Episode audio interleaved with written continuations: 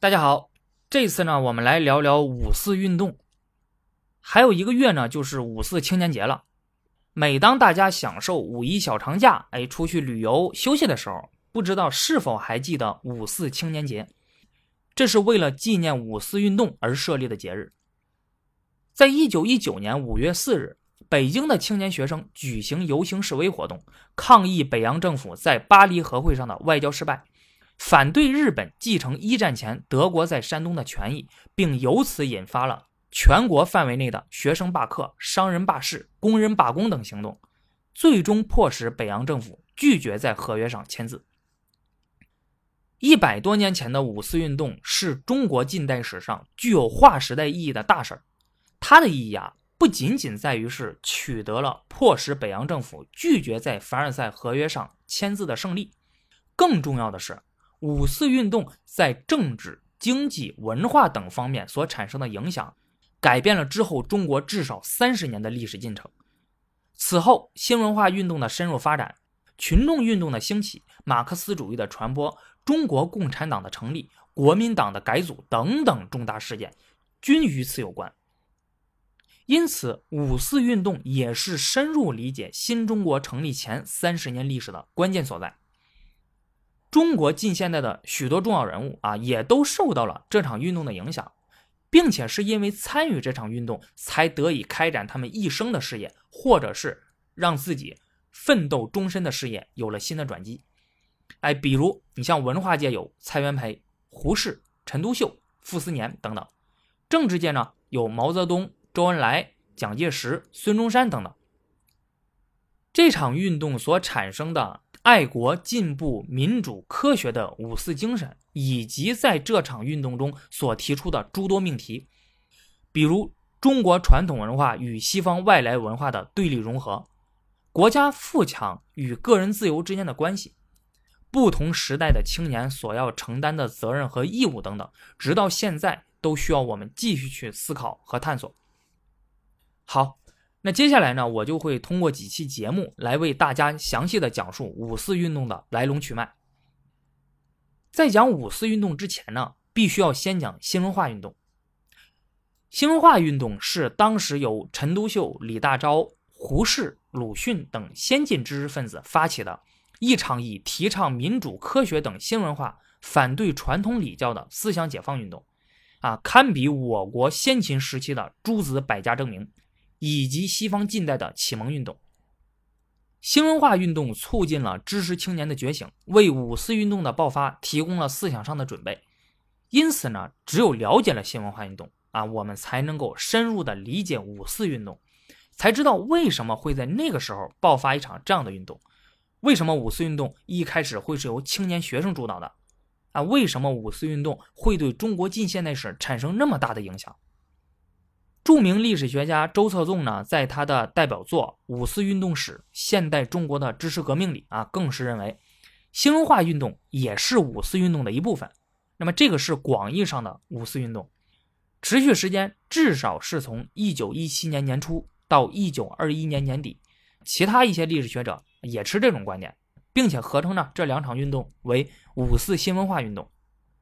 啊，这里多说一下。周策纵老师的《五四运动史》是研究五四运动的经典之作啊，这个也是我呢看过的所有有关五四运动的书里面写的最好的。正是由于这本书的出现，才引起了国际学界对五四运动的关注。也是因为这本书啊，才让国内对五四运动的研究不再只停留在那些反帝反封的宏大意义上，而是开始展现其中的历史细节。啊，因此呢，必须要强烈推荐给大家。说了这么多，我们现在呢就来开始说新文化运动。在一九一五年，陈独秀在上海创办了《青年》杂志，后来改名为《新青年》，成为了新文化运动兴起的标志。之所以要创办一份这样的杂志，发起新文化运动，那是因为陈独秀，包括后来的新文化运动的参与者啊，李大钊、胡适。鲁迅等人都认为，这是挽救民族危亡、实现国家富强的唯一出路。大家看中国近代史呢，就会觉得非常的屈辱啊，因为天天各种失败，被别人打。但是中国近代史它不仅仅是一部屈辱史，也是一部先进的中国人向西方学习、艰难探索救国之路的历史。那自鸦片战争以来，中国面临三千年未有之大变局，中华民族遇到了过去几千年里都未曾遇到过的强大的对手。哎，这也是一个从物质到精神和中国完全不同的对手。面对西方列强的侵略，我们几乎是毫无招架之力，国家陷入了亡国灭种的危机啊！因此，救亡图存成为了当时的时代主题和国人的首要目标。那么，既然对手如此的强大，那么向对手学习便不失为一个走出困境的好方法。于是，向西方学习成为了当时一些头脑比较灵活啊、思想比较开放的先进人物心中的共识。西方列强是以强大的军事力量击败中国的，庞大的战舰、先进的枪支大炮是当时西方人留给中国人最直观的感受。因此，这部分中国人就认为啊，中国的政治制度、思想文化啊都很好，啥问题没有，只是在坚船利炮上不如西方。哎，比如李鸿章他就说过，中国文武制度事事远出西人之上，独火器万不能及。因此，当时人们向西方学习的指导思想就是以中国之伦常名教为原本，辅以诸国富强之术啊，这也就是大家比较熟悉的中学为体，西学为用。于是，这些人对于西方的学习就停留在器物层面啊，只学习西方先进的军事科学技术，其他的不学。洋务运动也由此兴起。然而，在1894到1895年的中日甲午战争中，中国战败，标志着洋务运动的破产。这场战争以及之后，在1904年到1905年的日俄战争中，日本的胜利，极大的刺激了中国人的神经。人们就想不明白啊，日本以弹丸之地、瘦弱之躯，学习西方不过三十多年，却能接连击败中国、俄国，一跃成为世界强国。大家就不明白，都是学习西方，学习时间也都差不多啊，为什么中国就没有达到预期的学习效果呢？是吧？大家都差不多呀，为啥你就那么优秀呢？一些先进分子分析后认为，看来啊，要想使国家富强，只学习西方的军事科学技术是远远不够的，还要学习西方的政治体制、法律制度等等。于是向西方学习就进入了制度层面。戊戌变法、清末新政、中华民国的成立，都是这种观念的体现。然而，从戊戌变法开始，将近二十年过去了，这期间，清王朝灭亡，中华民国成立。中华民国的成立虽然给中国赢得了亚洲第一个民主共和国的荣誉，然而在政治上虽为民主，却实为专制，国家四分五裂，军阀割据，争斗不断。对外关系上继续受到列强欺压，人民的生活水平丝毫不见提高，甚至还发生了1915年袁世凯称帝、1917年张勋复辟这样逆时代潮流而动的事情。这使得一些先进的知识分子逐渐认识到，挽救民族危亡，靠只建立西方的制度还是远远不够的。那制度是由人来运作的。如果国民心中都是旧有的传统思想，你又怎么可能能建立一个新生的真正的共和国呢？要想对此有所改变，就必须要对旧社会的文明和思想做一个彻底的改造。你看鲁迅先生啊，他为什么要弃医从文？哎，就是因为他认为呢，精神上的麻木要比身体上的虚弱更加的可怕。要改变中华民族在世界上的悲惨命运，首要的。是要改变中国人的精神，而善于改变中国人的精神的，则是文学和艺术。把旧思想、旧文化从人们的头脑中赶出去，造就一代新人。于是，学习西方步入了第三个阶段——思想文化。所以，陈独秀、李大钊、胡适、鲁迅等等新文化运动的领导者发起了新文化运动。那么，新文化运动面向的重点人群是谁呢？啊，谁是优先改造的对象呢？用现在的话来说，就是谁是种子用户呢？那当然是青年人了嘛！啊，中老年人接受新鲜事物很慢的思维方式也已经固化了，不太好改变。但是青年人不同，青年人朝气蓬勃，正处于积极吸收新鲜事物的年纪，三观也都还没有定型啊！而且青年人年纪轻啊，啊，活的时间更长，是国家民族的未来。梁启超也认同这一点，他在《少年中国说》里就提到：“少年智则国智，少年富则国富，少年强则国强，少年独立则国独立，少年自由则国自由，少年进步则国进步。”新文化运动的倡导者钱玄同啊，甚至还说过“人到四十岁就该死，不死也该枪毙”这样的偏激之语。他认为呢，人过了不惑之年以后呢，思想就不自觉的就开始退化了啊，活着便成为了社会进步的障碍啊，所以都应该死去啊。这话说的很偏激。因此呢，陈独秀创办的这个杂志才叫《青年杂志》啊。后来迁到北京之后呢，改名为《新青年》。那么这个“新”新在何处呢？在《青年杂志》一卷一号的发刊词《敬告青年》里。陈独秀表达了他认为的新青年的六个标准：自主的而非奴隶的，进步的而非保守的，进取的而非退隐的，世界的而非锁国的，实力的而非虚文的，科学的而非想象的。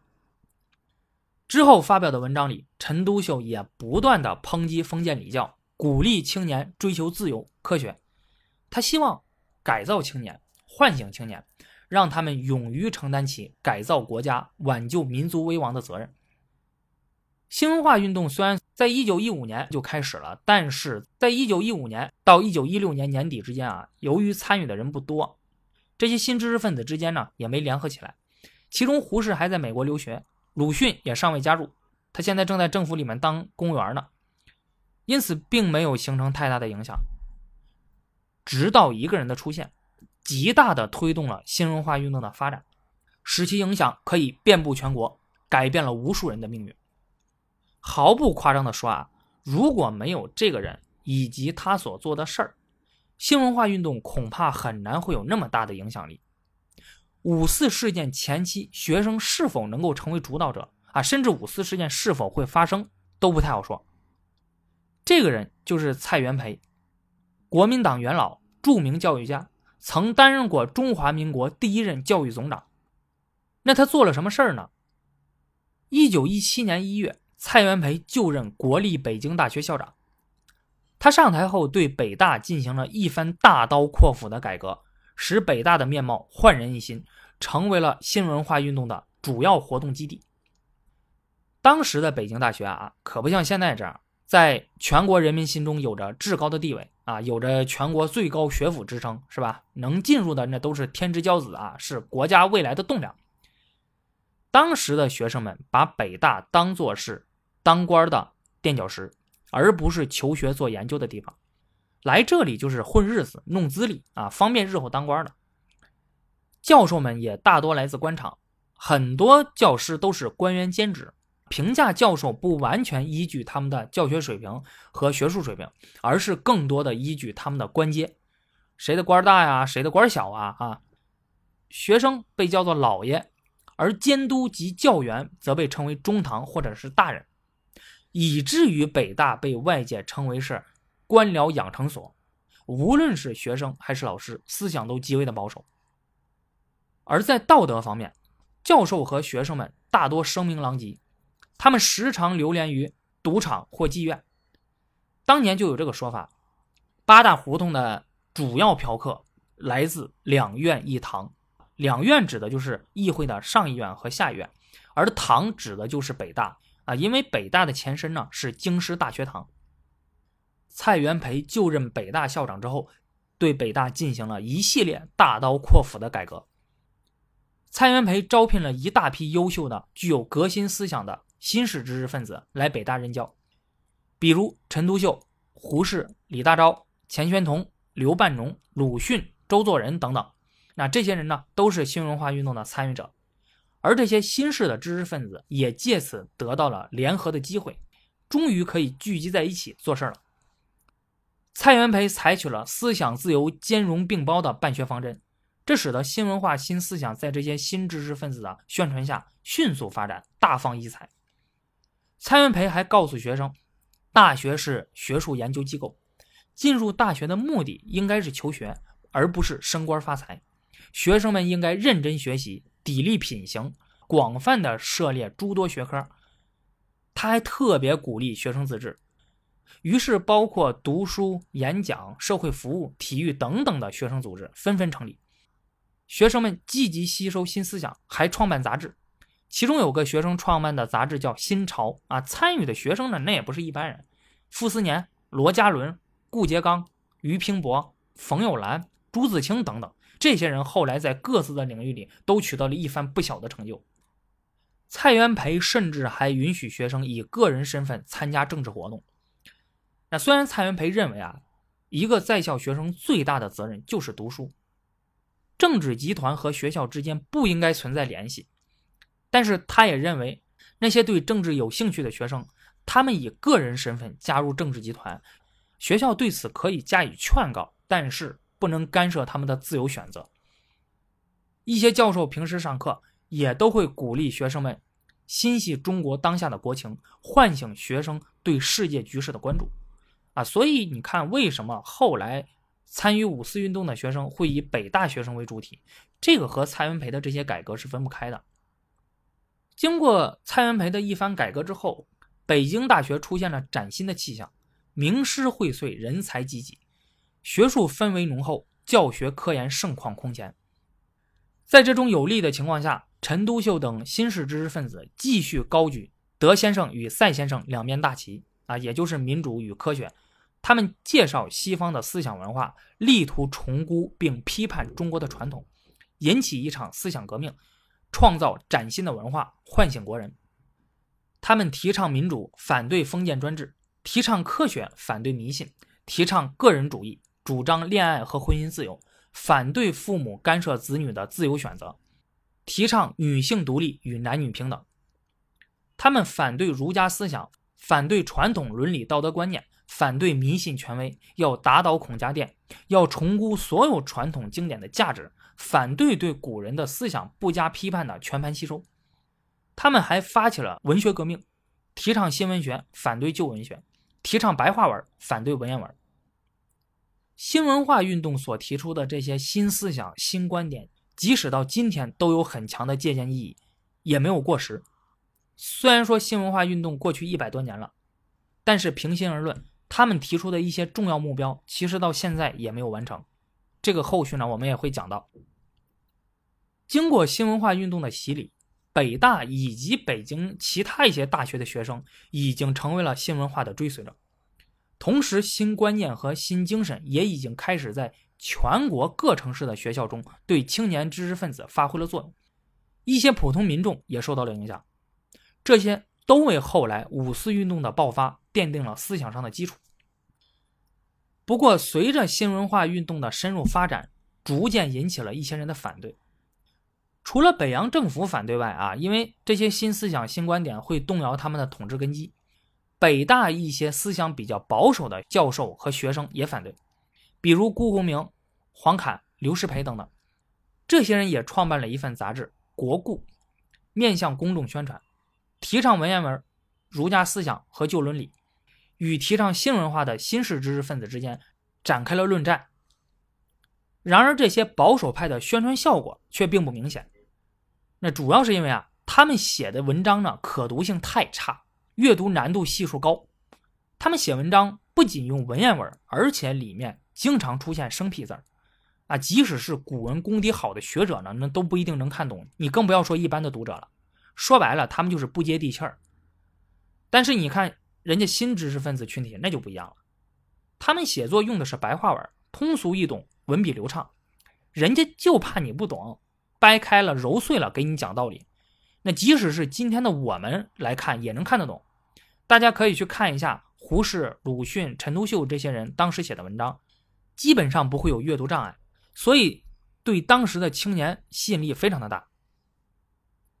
由于白话文的低门槛以及新文化运动的大力提倡，白话文当时已经成为了更有效的写作媒介了，它已经是新媒体了，啊，你可以理解为，就是你看这些年以来，以微信公众号还有头条号为代表的自媒体，这种新的写作形式对传统媒体的冲击，旧媒体根本就没有一战之力。如果你自己不改变的话，就会丧失话语权。说白了，你想改变别人的思想，向别人论证自己的观点，你最起码你写文章，你得让人家能看得下去，并且能看得懂吧，对吧？另外呢，这部分新式知识分子呢是学贯中西的，他们不仅懂西方文化，而且对中国文化传统经典也了解。那陈独秀考中过秀才，胡适从小就受到传统儒学的熏陶啊。蔡元培就不用说了，他更厉害。他在清朝的时候，二十五岁就考中了进士，而且还进了翰林院。而旧知识分子中呢，除了极个别的，比如辜鸿铭、严复之外，绝大多数对于西方文化是陌生的啊。所以新知识分子呢，完全可以做中西文化的比较，来论证自己的观点，认为中国的文化哪些方面是有问题的。而西方文化哪哪哪哪好，啊，对于旧知识分子的质疑也都能答上来，而大部分旧知识分子只能说中国文化的好，但是西方文化到底有什么不好呢？有啥问题呢？啊，怎么解决呢？却说不上来啊，或者说呢，说不到点儿上。这些在外人看来呢，他们的信服度自然是大打折扣。这些保守派中的一些人啊，眼看说不过人家，明的不行，那就只能来暗的了。于是向北洋政府举报啊，就像是现在在网上啊和人家的观点有分歧了，不同意人家的观点，你和人家辩论呢又辩论不过，就选择向平台政府举报，要求把人家封杀，啊，明显就是玩不起嘛。他们说新知识分子攻击儒家思想，打压传统文化，败坏道德，企图游说国会去弹劾教育总长和北大校长，并且他们还要求教育总长。解聘陈独秀、胡适、钱玄同等新知识分子的教授之职。不过呢，弹劾的议案没有被国会通过，因为政府担心引起学生和舆论的强烈反对。但是有些地方政府就开始打压新文化运动了，比如江苏省省长齐耀林就曾经以保存国粹为借口，下令江苏所有的地方政府和学校严禁购买或阅读任何批评旧文学和传统伦理的。报纸、期刊、书籍，但是不过，新文化运动呢，整体上还是在不断的前进的。新文化运动的深入发展，不但吸引了青年学子，还获得了各政党中自由主义分子和激进分子的同情和支持。比如国民党的蔡元培、吴志辉、李时增、蒋梦麟等人，还有梁启超领导的研究系。就当新文化运动开展的如火如荼的时候，巴黎和会上外交失败的消息传来，一场改变之后中国至少三十年历史进程的大事儿即将拉开帷幕。下期节目呢，我们就来讲述这件在中国近代史上具有划时代意义的大事儿——五四运动。好的，那本期节目就到这里了，欢迎大家关注、点赞、评论、转发。我们下期节目再见。